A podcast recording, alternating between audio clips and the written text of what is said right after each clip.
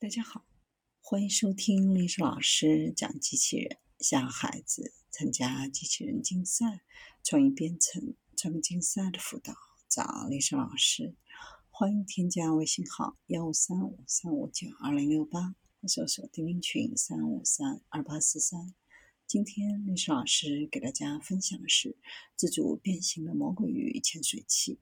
由西北工业大学航海学院自主研发的三米翼展防腐喷柔体潜水器，在我国西沙北礁海域成功完成一千零二十五米大幅度滑翔与扑翼一体推进海试，成为全球首例完成此举具有应用能力的仿生水下航行器，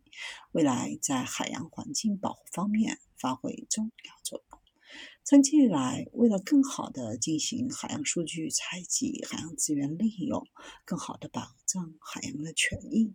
世界各国都在高端水下航行器方面开展尖端科技研究。各国已经投入使用的自主水下航行器中，存在难以同时兼顾工作时长、机动性、隐蔽性差、对海洋生态的扰动大等短板。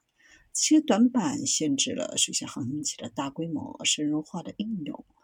海试成功的这款样机，翼展三米，重四百七十公斤，具备滑坡一体混合推进能力，既能在水中高效长时间的滑翔，也能够超高机动的扑动，融刚性躯干与柔性双翼于一身，无论是外形还是动作，都和真正的俯喷高度相似。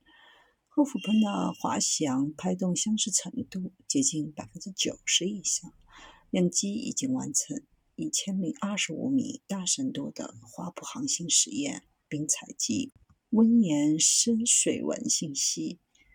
团队从基础研究到工程应用，走过了全链条的自主研发之路。突破了仿生运动数据分析、流体力学机理研究、多自由度刚柔并济仿生扑翼结构设计、模拟生物神经仿生控制等多项核心尖端技术。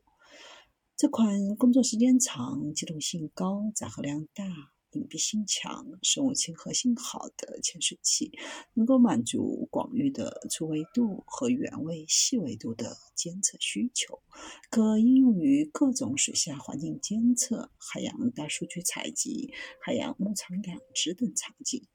仿生水下航行器可以在海洋牧场当中与鱼群混，监视海洋牧场鱼群的健康状况。还可以进一步增强声学、磁学传感等载荷，针对未来海洋环境的保护开发其应用价值。团队已经开始和相关单位合作，对西沙北礁珊瑚开展环境监测，采集周围一千米深度海域的温度、盐度和深度等水文信息。随着世界各国海军试图保护人员免受危险环境的影响，水下无人潜航器的仿应应用正在逐步的增长。水下无人潜航器为海军提供使用的灵活性、更低的实施成本以及改进的操作时间和安全性。